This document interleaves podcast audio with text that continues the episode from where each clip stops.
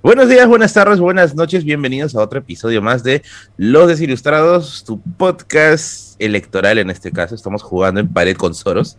Y el día de hoy tenemos dos episodios, como siempre, como todas las semanas. Y en ese primer episodio vamos a hablar acerca del debate presidencial, el debate definitivo que le pusieron como hashtag en ese, ese fatídico día. Y bueno, yo soy Merlín, ya saben, ustedes ya me conocen y saben quién soy. Y estoy aquí con Ulises Lima del Perú. ¿Cómo estás, querido Ulises? Hola a todas, hola a todos. Eh, la verdad, te puedo decirte que estoy este, meditabundo. Así te persiguen en las previas. ¿Qué ha pasado? dime, ¿quién era maldita? Dime. No, no, este, no solamente este, estoy expectante ante la resolución este, del 9, 9 de abril, ¿no? 9 o 4 de abril creo que es. Ya, se me fue. El, 9 creo que es. Eh, no. 11 de abril. ¿4? 11 de abril. 11. 11 de abril. Qué vergüenza. Kirsti no nos corrige, qué vergüenza. 11 de abril. 11 de abril. Punto para Kirsti menos, un punto menos para Kirsti. Y, Ya, sí, sí. Y bueno, es expectante este, por este por este suceso. Quiero ver cómo todo va peor, ¿no? Ahí, este, yo, yo sé que no debería decir eso, ¿no? Pero mi, este, no sé, este, mi Thanos me, me hace querer ver, ¿no? A, a este, qué tanto vamos a caer, ¿no? Así que bueno. ¿Y tú, y tú Eros, ¿y tú Eros qué te dice? Mi Eros, eso lo dejo para otro podcast. Mira, yo me quedo con la frase de Ian Tumala. Bueno, no estoy seguro si la he dicho, pero se la atribuyo bastante, ¿ah? Me van a extrañar. Yo me quedo con esa. Qué miedo, por Dios. Me van a extrañar. Y tenía razón, ¿ah? Qué Tenía miedo, razón. qué miedo. Tenía razón. Qué Lo que se venía era miedo. mucho peor. Y también estamos aquí con Kirsty Kate, que es ya una de las figuras de este humilde podcast, este pequeñito podcast que compite humildemente con Fitosana, con, con Santa Natura, ¿no? con el podcast de Fitosana, con el podcast de Santa Natura. Oye, Fitosana tenía este podcast, hombre. No, no, pero sus directos, peta, Mario. Ah, ¿Qué puta. considera Ay, podcast? ¿Qué Ulises. considera podcast, ya? Pero no sé, aún así no me, no, me- no, me, no me das el bichito de buscar, porque yo lo voy a buscar y me voy a deprimir porque al ver sus cifras creo que sí vamos a, vamos a estar peleando. Bueno, Kirsty, Kirsty, Kay, ¿cómo estás? ¿Cómo te ha ido? Bien, hola, hola, ¿cómo están? Espero que estén muy bien. Usted, Merlín, Ulises y a todos los que nos están escuchando desde sus casitas el día de hoy. Y espero que se diviertan un poquito, pues, mientras que también se informan sobre lo que vamos a comentar el día de hoy. Entonces, comenzamos, Merlín. Sí, sí, sí. Bueno, muy bien. El día domingo, eh, yo soy malo con las fechas, todos los historiadores somos malos con las fechas, creo. El día domingo 21 de marzo del 2021, si es que estás escuchando este podcast por alguna extraña razón, ya ha sobrevivido al apocalipsis de aquí a unos años, hubo un debate conocido como el debate definitivo. No sé quién le puso ese nombre, suena muy, muy pretencioso. ¿eh? guachafo. Sí, sí, sí, suena muy pretencioso, ¿no? Pero bueno, le pusieron ese nombre, el debate definitivo. Muy exclusivo. Muy exclusivo, muy bien. Ya está. ya. Muy exclusivo, ¿no? Es un debate que, que agrupó a la creme de la creme, ¿no? De la política peruana que está aspirando al sillón presidencial, eh, que generó de reacciones diversas, generó todo tipo de reacciones, ¿no? Eh, quiero, quiero empezar yo abriendo la herida, porque me encanta empezar a abrir la herida. Eh, soy fan del silicio también. Eh, resaltando una gran ausencia, la ausencia de, de López Aliaga, ¿no? Eh, y es que mientras la- el debate se estaba dando en América Televisión, en Panamericana, López Aliaga pasaba una entrevista súper, súper incómoda con una periodista que no es santa de nuestra devoción, definitivamente, pero que ese día sí, en cierto modo, se puso como que la camiseta del periodismo objetivo, al menos en ese momento, ¿ya? que fue el caso de Mónica Delta contra eh, López Aliaga. ¿No era en latín, no era, no era en Panamericana o en Latina? Ah, me Latina, importa. latina, Lo que sea, donde sea, en la tele, en la tele. Ya me importa, ya el diablo. Ya, estoy en modo López Aliaga ahorita. Entonces, este. No, mentira, mentira, mentira. Me fueron por interno que es latina. No, pues que no veo tele, pe, pero sí viste eso en YouTube. Entonces, este. Se hizo notar, se hizo notar. Entonces, para mí, la primera impresión es: no está López Aliaga, era de esperarse, creo yo. No es novedad que los candidatos punteros no se suelen presentar a, a los debates, suelen escurri- escurrirse ahí dentro, dentro de la oferta. Pero bueno, ¿cuál fue tu, tu perspectiva, Ulises? Bueno, eh, respecto a- al debate en sí, me pareció un debate eh, temáticamente interesante, eh, políticamente aburrido y entretenido si lo veo desde el, como espectáculo, ¿no? Este, creo que lo podría separar en esas, en esas tres partes, ¿no? Ah, digo que temáticamente interesante porque me, me parecieron válidos este, las rondas con respecto a los temas que propusieron, me pareció interesante. Pero lo que dijeron en verdad, este, eh, todo se remite al qué mayormente, ¿no? Muy poco se, se remite al cómo. Y bueno, quienes estuvieron menos mal en esa situación, por eso digamos, este, tampoco es que yo dijera, uy, qué grandes, ¿no? Pero quienes resaltaron por la mediocridad del, del debate fueron este, Verónica Mendoza y Keiko, ¿no? Keiko Fujimori. Eh, de modo, ya. Y este, por otro lado, en lo que refiere a entretenimiento, pues fue un chiste, pues, ¿no? Fue un chiste, sí yo lo veo como un, este, un espectáculo para reírme, ¿no? Un toque, ¿no? Este, ver cómo se trataron este Urresti con Forsyth, ¿no? Cómo se trataron este Lescano con, con Verónica, ¿no? Este, bastante, este, como, ¿cuál es la palabra cuando te haces el muy ofendido? Creo que hay una palabra para eso, pero bueno, esa, esa más o menos es la, es la imagen, ¿no? Eh, eh, yo difiero tremendamente con Ulises Lima. Yo creo que no es, el debate no es el momento para explicar el cómo, porque no te va a alcanzar el tiempo, es un minuto, ¿no? No, yo creo que no puedes decir, no, que vamos a utilizar esto, la ecuación tal, el momento tal. Me parece que no, me parece que el debate es el momento en, el cual tienes que sacar intenciones, porque es un minuto, más o menos el tiempo. Entonces, yo creo que no se podría resumir eso. Al menos no lo he visto, al menos en debates presidenciales de otros países. No he visto que lo suelen explicar hacia fondo. Pero bueno, en la diferencia está, está el gusto, está el gusto, ¿no?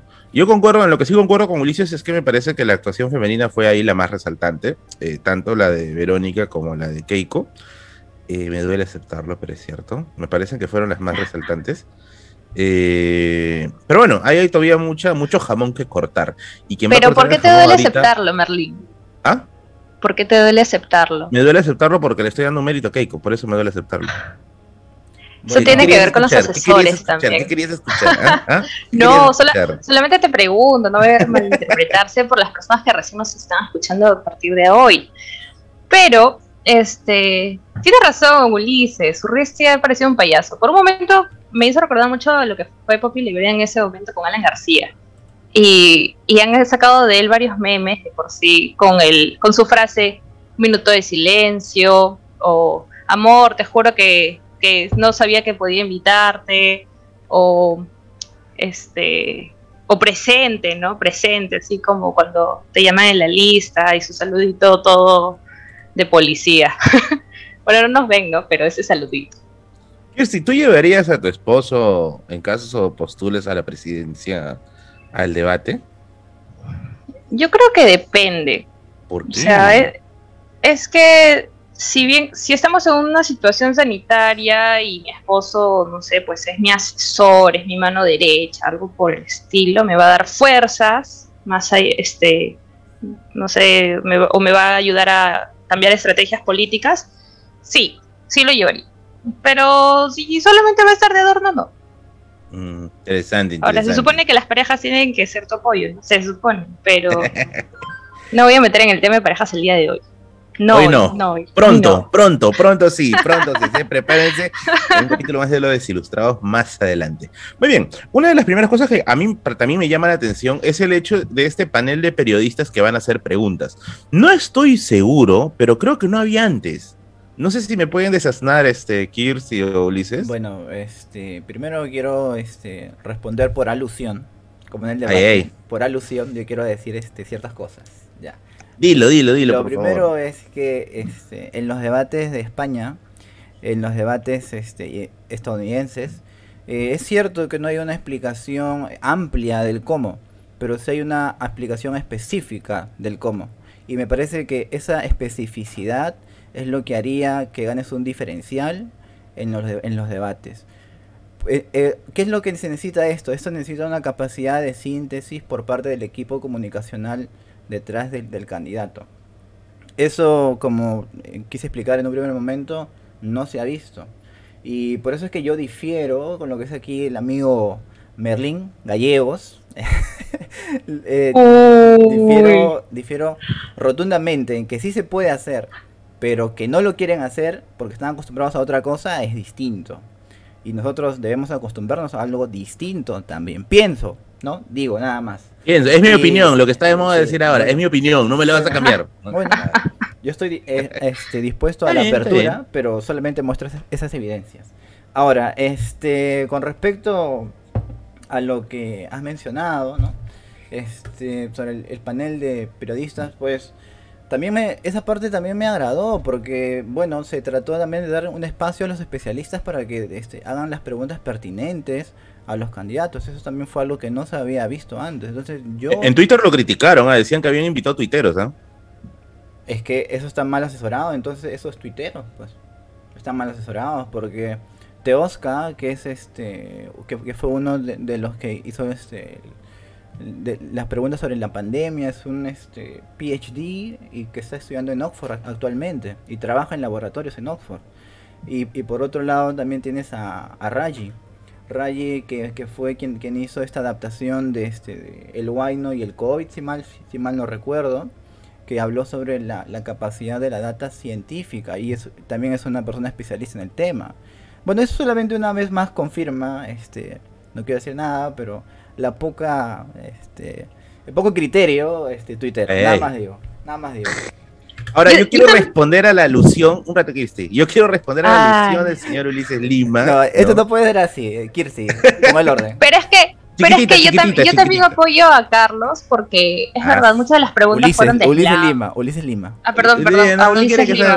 Ah, edita, esta parte, edita esta parte. Yo también apoyo a, Ulises Lima porque él tiene razón. Las preguntas que se les ha hecho de los candidatos han sido muy suavecitas y hasta las han tildado de slam. Así que no me parece que a un candidato le esté Ah, bueno. ¿Y cuál fue tu curso favorito y cuál fue tu curso que no te gustó? Ah, no, pero no hemos llegado a esa parte, pero esa es la parte slam. Esa es la parte slam. No, eso todavía está para el final, Becky. No me yeah, vamos, a, vamos, a casting, vamos, a buscar nueva, nueva. Por favor, no mentira. Qué violento. Todo porque no estamos de acuerdo. Puede estar la libertad de expresión. Voy a este, sublevar. Estemos de acuerdo en que no estamos de acuerdo. Ya está. Listo. Okay. Es el dogma. Listo. No, pero, o sea, yo me voy al hecho, mira, Vamos a, por eso es que mi, mi bronca usualmente con los abogados. ¿ya? Eh, una cosa yo creo que es lo legal y otra cosa creo que es la realidad. ¿no? Está bien, el Perú necesita acostumbrarse a otro estilo de debates, ¿no? Pero yo creo que vamos al otro, al, otro, al otro lado, ¿no? Eh, yo creo que, personalmente, nuevamente es mi opinión, eh, yo creo que en estas circunstancias en las cuales estamos viendo cómo eh, mafias prácticamente están postulando a la presidencia, yo creo que no es sano guiarse solo por los por las propuestas, porque finalmente un mafioso se puede asesorar por especialistas, le hace un plan de gobierno maldito y listo. Entonces decimos, ah, vamos a escuchar sus propuestas. Yo creo que debe englobarse en un todo, ¿no?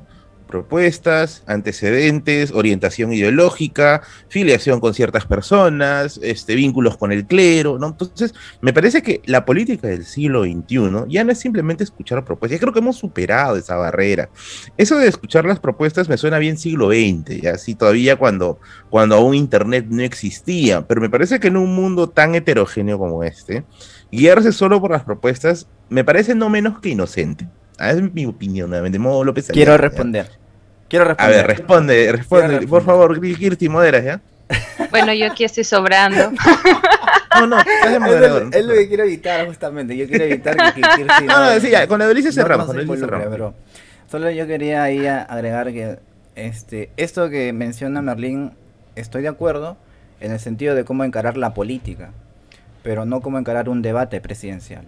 El debate mm, presidencial es justamente para escuchar propuestas eh, lo que tú mencionas este, sobre los antecedentes, sobre sus filias, claro, eso se ve. ¿Pero no te parece que el debate es parte de, toda esa cultura política? A mí me parece que el debate es para escuchar propuestas. Lo que tú mencionas, el antecedente y las filias, es algo que se puede ver a priori o a posteriori, pero en el debate mismo, justamente la misma idea del debate es la idea de qué es lo que proponen. Y ahora tú me mencionas el hecho de que eh, por detrás pueden recurrir a especialistas. Mira, yo te menciono que detrás de todos estos candidatos hay especialistas, pero de todos estos especialistas no hay ninguno, según este lo que vio Diane Okram, no hay, no hay ninguno que le haya hecho un, gran hincapié al cómo va a desarrollar la batalla contra la COVID. No hay ninguno. Y eso me parece a mí, por, ejemplo, por ejemplo, eso a mí me parece que es un dato muy importante y que se, y que se debería saber. Claro, hay una cierta, y, en esta parte sí coincido contigo, hay una cierto, hay una cierta aproximación demasiado, este, que podría caer en academicismo, te, concedo eso, te concedo eso, este, con respecto al siglo XX. Pero este, me parece justamente que hay una nueva forma de poder replantear esto y no caer en las taras del siglo XX que tú has mencionado, que así me parece que ha sido uno de los comportamientos mucho más este, evidente justamente esta distinción entre ideas y comportamientos, bla, bla, bla, bla, que no vamos a entrar aquí, pero sí creo que es importante entender que podemos hacer una reinterpretación de eso, reconducirlo. Entonces, quiero también dejar eso por ahí flotando, eh, que ya otro día podemos... no flotando, ya lo agarré, acá lo tengo, ya. Vamos a, vamos a regresar a la Tierra. A ver. A ver, solo cortita nada más, ¿ya? No me voy a meter en el tema del debate, voy a utilizar un ejemplo histórico. Acá llegó la hora de sacar la biblioteca de Merlín a, flote. Eh, el día domingo estaba en un seminario de, historia en Baja de Monito y me hicieron recordar algo muy interesante. Bueno, no sé qué tan familiarizados están con el feudalismo, no sé este, si la gente quizá por ahí algo, algo, pero hay dos visiones, al menos las más conocidas, visiones históricas sobre cómo leer el feudalismo, ¿no? Y está la visión jurídica, la escuela jurídica histórica y la escuela marxista, ¿no? ¿Por qué yo siento que es más útil relacionar el debate dentro de un todo que separarlo y decir, ¿acaso lo haces esto? Porque en el caso del feudalismo, por ejemplo, para la escuela jurídica dice lo siguiente, el feudalismo nace tras la firma del Tratado de Verdún. Tras esa firma, recién, que es la firma que desintegra el imperio carolingio, aparece el sistema feudal. Es como si hubiera un punto de inicio y decir, ya, desde aquí comienza, ¿no? Pero ¿qué sucede? Que los hechos históricos realmente no, es, no van de esa manera. No tienen un punto de inicio y listo. A partir de ahí arranca, como si hubiera una, una este, un, un, punto de, así como una, una carrera, ¿no? Donde está el, origen de la, de la carrera. Eh, sino que es un todo que se entrelaza con el pasado, que sea, finalmente se termina siendo un caldo gigantesco en el cual se mezclan diversos acontecimientos. Y es donde viene la otra interpretación, que es la interpretación marxista, ¿no? Acá no quiero pecar, no, no tengas miedo, no estoy hablando de, terrorismo ni nada, sino de una, de una, una, corriente metodológica en la que dice, no, o sea, el feudalismo no comienza con, con, con la firma del Tratado de Verdún, sino que sus orígenes arrastran desde la decadencia de Roma, desde el coloniato romano cuando se cedían tierras. Ya, esa me parece que es una versión un poco más acertada, porque no es que tiene un inicio y listo, partida arranca, lo separamos, ¿no? Lo separamos y ahí arranca, sino que es parte de un todo, es parte de un proceso que se interrelaciona. Me parece, acá sí, quiero dejar la cortita nada más, que el caso del debate está englobado dentro de lo que es la cultura política, ¿no? Y yo creo que segmentarlo por ciertas partes, mm, no sé, no, no me termina de convencer, ya no me termina de convencer, pero se respetan las opiniones. Solo dejo una pregunta al respecto. A ver, lanza la pregunta. ¿Quiénes, puede ir a, quienes acaban de, escuchar esta diatriba aquí de, Merlín, este, ¿consideran que esa analogía es pertinente o no es pertinente? ¿Creen que las categorías este, que ha empleado Merlín para hacer la analogía son adecuadas o no son adecuadas? Ahí nomás lo dejo. Muy bien. Kirsti decide el voto. Kirsti decide el voto.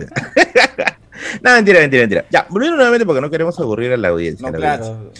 Sí, no queremos aburrir a la audiencia. Y Kirsti ya se ha quedado jato ahorita. Kirsti, por favor. Ya está despertado ya. Por, eh, ¿Por, qué, me hacen eso? No, se agarran a debates chicos. Bueno, sí, ah, de repente... debates chicha, pensé que iba a decir. sí, es, es, eh, válido, es, válido ambos, es válido ambos argumentos. Ahora, ¿podemos seguir hablando un poco de lo que se habló en el debate, de lo que se dijo? ¿O qué, qué más le llamó la atención a ustedes dos? Empezamos por Merlin. Me llamó la atención como eh, la preparación de Verónica para el debate, ¿no? Me llamó la atención bastante. Al menos, al menos la parte en cómo le responde a, a ay, ¿cómo se llama este, este pata que siempre Lescano. No, no, no, al periodista. Ay, Federico Salazar. Eh, Salazar. Cuando le responde a Salazar, eh, quienes no conocen a Salazar, Salazar es un pragmático del, liberalismo. De hecho, si han leído este libro de Bailey que se llama Los últimos días de la prensa, Bailey lo, lo, describe de pieza a cabeza dentro del libro y revela pues que el pata es, bueno, no sé si será ahora, pero era, pero sí no se deja ver algo, un partidario del anarcocapitalismo. Era un libertario. Ah, es un, libertario en los 80, ¿no? Una cosa así, en los 70, ¿no? 70 debe ser, 70. el, antecedente. era el papi de los, el papi de los libertarios, ¿no? Entonces, este, su idea, o la idea general para ellos es que el Estado no debería existir y lo que debería regir la vida es, la, la, empresa privada, ¿no? Cosa que me da miedo, a mí al menos me aterra, ¿no? Pensar que toda nuestra vida está en manos de una empresa privada que, su fin va a ser el lucro. Entonces, este, y él deja de ver eso muchas veces en sus columnas de opinión o en sus intervenciones. Y cuando le hace esta pregunta, que es clásico, clásico de, las personas que, que, gustan de esta idea, acerca de lo, inútil que es el Estado, ¿no? Porque deja entrever que el Estado es un inútil y que la gestión del Estado no es eficiente. Y Verónica le tira en cara la, la, contrarrespuesta, ¿no? Que si bien es cierto, no responde la pregunta que le hace Federico, pero sí se le planta en cara lo que prácticamente los dogmáticos del liberalismo han estado pregonando por los cuatro vientos, de que la empresa privada es eficiente, ¿no? Y Verónica le chanta en cara el hecho de que eh, la empresa privada en esta pandemia se ha comportado no menos que inhumano. Entonces, me parece que al menos fue una buena, una buena cachetada, ¿no? Tengamos en cuenta también que a Verónica no le han dado mucho espacio en la televisión, como a muchos otros este, personajes que están en la carrera política, así que me parece que fue un punto, en ese sentido, un punto a favor. Me parece lo más resaltante al menos de los primeros 20 minutos. Y en tu caso, Ulises, ¿qué te resaltó? ¿Qué te pareció más resaltante? ¿Qué me pareció o quién me pareció más, más resaltante? ¿Qué te pareció más resaltante? Positivamente. Mmm... Mira, yo creo que este lo que me pareció más resaltante positivamente es que ahí me lo pones difícil, ¿sabes? Pero voy, a ir por el camino negativo, ya. Este, Digamos, me sorprendió este que tanto Keiko como Verónica no fueran tan pésimas a la hora de responder las, las preguntas y presentar sus propuestas, ¿no? Eso, me, eso sí me sorprendió. Yo sospechaba, yo sospechaba este, que, digamos, Verónica Mendoza iba a llegar con una carga súper ideológica al debate, ¿no? Y me pareció que en ese sentido se le vio algunos bríos, es cierto, pero, pero, pero trató, digamos, de, contener esa carga ideológica que, que arrastra, ¿no? es más, quisiera, quisiera cortar chiquitito, Cano y discúlpame, perdóname. Ah, ya me callo. no, mentira, mentira. Hay una parte sirva, la cual incluso. Que esto sirva de antecedente para que yo también pueda cortar. No, es que en serio, más bien debería Queda firmado, queda puesto en el acta. Ya. Ulises, un favor, un favor, Ulises, Ulises. Antes de que tomes tu, tu, tu vasito de. No sé qué tienes ahí. Tienes que hablar un poco más cerca al micro. Porque estás hablando muy lejos del micro. Sí, Estás muy... Ese es el micro, sí, sí. Un poquito más cerca. Tienes que acercar un poco el micro. Te digo porque yo tuve ese micro y las pastillas no están arriba, están a los costados. Por eso tiene, a la parte de arriba tiene un fierrito. Ya, listo. Terminando el minuto técnico que acaba de dar Merlin, seguimos. No, sí, sí, todo. todo, ¿Y vas a mencionar algo más? Sí, sí, sí, iba a mencionar este. estaba este. El hecho de que incluso hasta defendió al sistema de pensiones.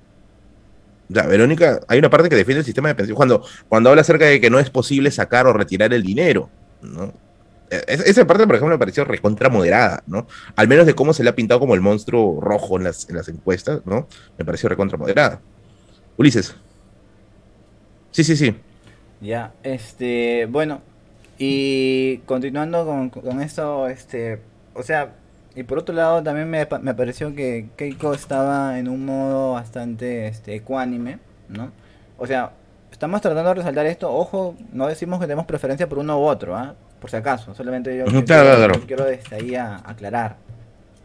Este, y entonces me ha parecido que en ese sentido, este, eso fue lo que me sorprendió de manera, vamos a llamarlo entre comillas, positiva. Aunque también es cierto que la agilidad mental es una de las habilidades que también son importantes para estos debates, ¿no? Y en ese sentido sí me pareció que quien fue este menos poco habilidosa fue este Verónica Mendoza, sobre todo en, lo que pasó con Federico, como en lo que pasó con Lescano, por ejemplo, ¿no? Ya. Eso. ¿Poco habilidosa dijiste? No, o sea, menos poco habilidosa.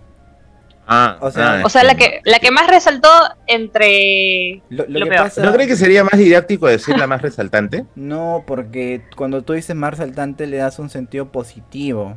Entonces yo no creo que verdaderamente Verónica Mendoza tenga la habilidad de ser ágil, ágil mentalmente. Yo lo que creo es que sobresale porque hay una pobreza, de agilidad mental como- en ese Ah, bueno, eso puede Es ser. como, Sí, es sí, como sí. el refrán que dice, en un mundo de ciegos el tuerto es el rey. Ya, Verónica eso, quedó como, buenísimo, como- buenísimo, buenísimo, como un tuerto buenísimo, en ese momento. buenísimo, Sí. buenísimo, buenísimo. A mí me parece sorprendente que después de todo lo que ella haya dicho, me pareció bastante sensatas sus, algunas de sus acotaciones, a comparación de eh, Lescano, Forsyth, Urresti y Keiko, eh, fue que solamente en redes se hablaba de su parecido con Betty la Fea.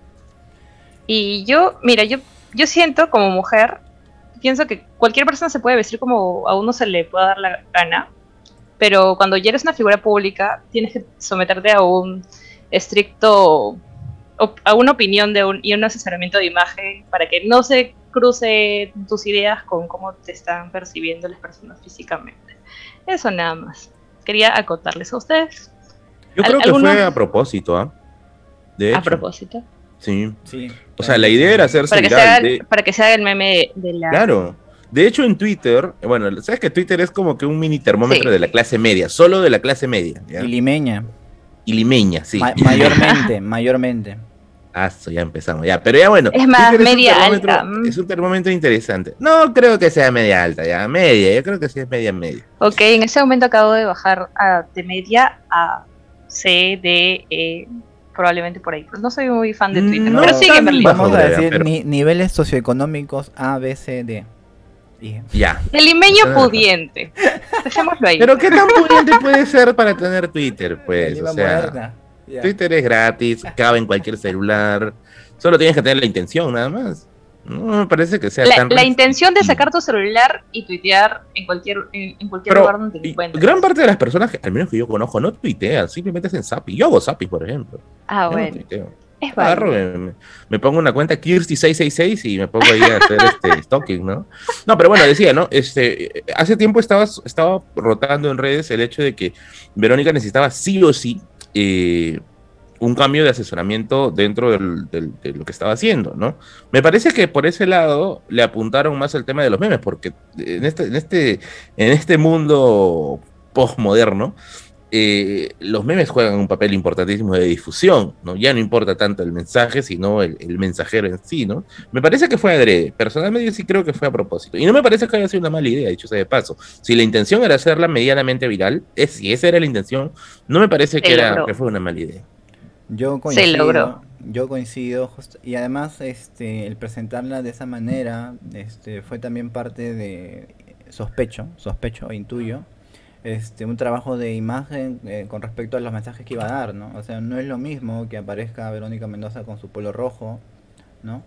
Este, digo, este, a que aparezca con su polo blanco, su, su chaleco verde, creo, y este, o sea, ese, ¿cómo se le dice? Tiene, tiene, tiene una palabra también técnica para eso, cuando se refiere a outfit, creo que se llama, ¿no? Outfit, ¿no? Algo, algo así, ya. Hablando de limeños pudientes. Hablando del No, no. IMES se iba a decir No, también. no, por favor, yo soy de Outfit. esa Y, eso que no lo, no lo conoces más, ¿ah? Se, Eso que se no lo dice conoces. No, estilo no, no. en español. El estilo de vestimenta de la Es que, es candidata que- de es que Mendoza. yo Yo no me callo nomás. Es que yo, yo no conozco esas palabras este, técnicas, por eso Era más fácil en inglés, era más fácil en inglés. recurro a, a las Claro. palabras comunes, a las palabras comunes. Este, pero o sea, pero la idea es que justamente está proyectado para que dé esa impresión. De la misma manera que cuando John Tomás usaba un polo rojo, polo blanco, la gente pensaba que era que, que no tenía nada que ver. Yo di- discrepo totalmente, sí tiene mucho que ver eso. Sí. Tiene- quiere dar un mensaje ahí. Y bueno, a mí me parece que está del lado también de eso en lo que tiene que ver con la, con la imagen y también obviamente de la idea de hacerla viral, ¿no? Sin embargo, una vez más, lo viral responde solamente a cierto sector, ¿no? Y a mí me parece que en ese sentido, este, Verónica no tiene que apuntar a ese sector. Me parece que mucho de ese sector ya está, Ah, ahí sí discrepo, ¿eh? Claro, Pero ya, mucho, sí. mucho de ese sector este, me parece que ya está este, comprado, o entre comillas. Unas partes, por ejemplo, en las últimas encuestas que ha salido, el 17, 18% este, va, va este, a elegir a, a Lescano en el, sector, en el sector social A y B. Este, en el sector social este, también A y B, me parece que López Aliaga tiene un 10%, 9, un 9%. O sea, ahí ya, que, que- como para que vayan germinando la idea de cuál es este eh, el, sea, dentro de todo el grupo, cómo es que ya están siendo repartidos los votos. Y por eso esto de, de hacerla viral, no sé si verdaderamente sea efectivo o no. Porque los votantes que ella está perdiendo, sobre todo en el sur. Ojo, que inclusive en la última encuesta, López Aliaga ya la superó en el sur. O sea, bueno, no digo más. Pero, ojo, esa encuesta es previa, previa a varios roches y previa al debate. No, no, exacto. No, no, no. La última encuesta fue hecha ¿La de datum? Del, del 18 al 21 de marzo. Ya. Así es. Pero el 21 de marzo, ¿a qué hora? Porque a las 8 de la noche comenzó el terror de López Aliaga. No, eh, pero López Aliaga, justo la semana pasada, desde el día lunes, empezó una retaíla de, este, de tropiezos políticos, más a llamarlo Claro, pero sus, tropiezos más, más, más obvios era lo de la Virgen María y el silicio. y yo creo que no eran suficientes. No, ¿ah? no, no, este. Si mal no, más, si, mal no recuerdo. Roches mediáticos, ojo. ¿ah? Hubo algunos roches más, ahorita no se me vienen a la mente, pero está ahí hasta el 21 de marzo. Hasta el 21 de marzo. Ahora, esta es otra, mm. otra gran pregunta que, que podríamos este, responder en estos minutos finales, ¿no? Que sería si los debates en primera vuelta realmente tienen un impacto real en la fluctuación de votos o no. Yo creo que sí. Yo sí creo. Y yo sí creo que tiene un impacto, no en todos, obviamente en todos los sectores, pero sí al menos en los sectores clase medieros. Eh, y ahí es donde justamente yo discrepaba con Ulises. Eh, está el hecho de que, por ejemplo, Verónica ya estaba haciendo campaña en provincia y faltaba más bien conquistar a la, a la generación tiktokera. Por eso es que yo creo que apeló a esta, a esta estrategia de, Betty, ¿no? Estamos, estamos especulando, estamos pajeando mentalmente, ¿no? Pero yo sí creo que, que, hay un, al menos un pequeño nivel de influencia. Yo sí lo creo. Pero lo del sur, lo del sur siempre termina siendo una sorpresa, así que vamos a ver hacia dónde se inclina el sur. Estaba Pedro Castillo y estaba este, el tema del, del de López Aliaga y Lescano. Vamos a ver para dónde gira. Kirsty, palabras finales. Mis palabras finales es que me hubiera gustado que el debate no hubiera sido exclusivo, sino presenten a, todos los candidatos, aunque sea difícil, eh, me hubiera gustado porque no todos están pasando el 20% actualmente, y, que lo conduzca Gigi y, Peluchín, porque creo que ellos pueden tener un mejor rigor periodístico. Adelantando al siguiente tema. Que eh, no creo que sea rigor, pero bueno. Ulises, palabras. Este, nada, este, respecto a, la pregunta que, que planteé, me voy a autorresponder. Y voy a comentar este que yo no creo que realmente tenga un impacto real en primera vuelta. En segunda vuelta creo que es este ponderable y eh, creíble. Pero en, en, la, en, las primeras vueltas a mí me parece que realmente eh, tendríamos que remitirnos a cuál ha sido la fluctuación de votos en, en, los últimos debates, ¿no? Y según lo que he leído, la fluctuación de votos respecto de los debates no ha sido mucho. O sea, eso es lo que indica la evidencia, ¿no? Entonces, guiándome por esa evidencia, supongo que este, podríamos concluir de que no. Pero bueno, ojalá me equivoque. Ojalá me equivoque. Ojalá te equivoques y ojalá nos acompañen en el siguiente bloque. En el siguiente bloque. Nos vemos ya en el, siguiente, bloque. Los esperamos.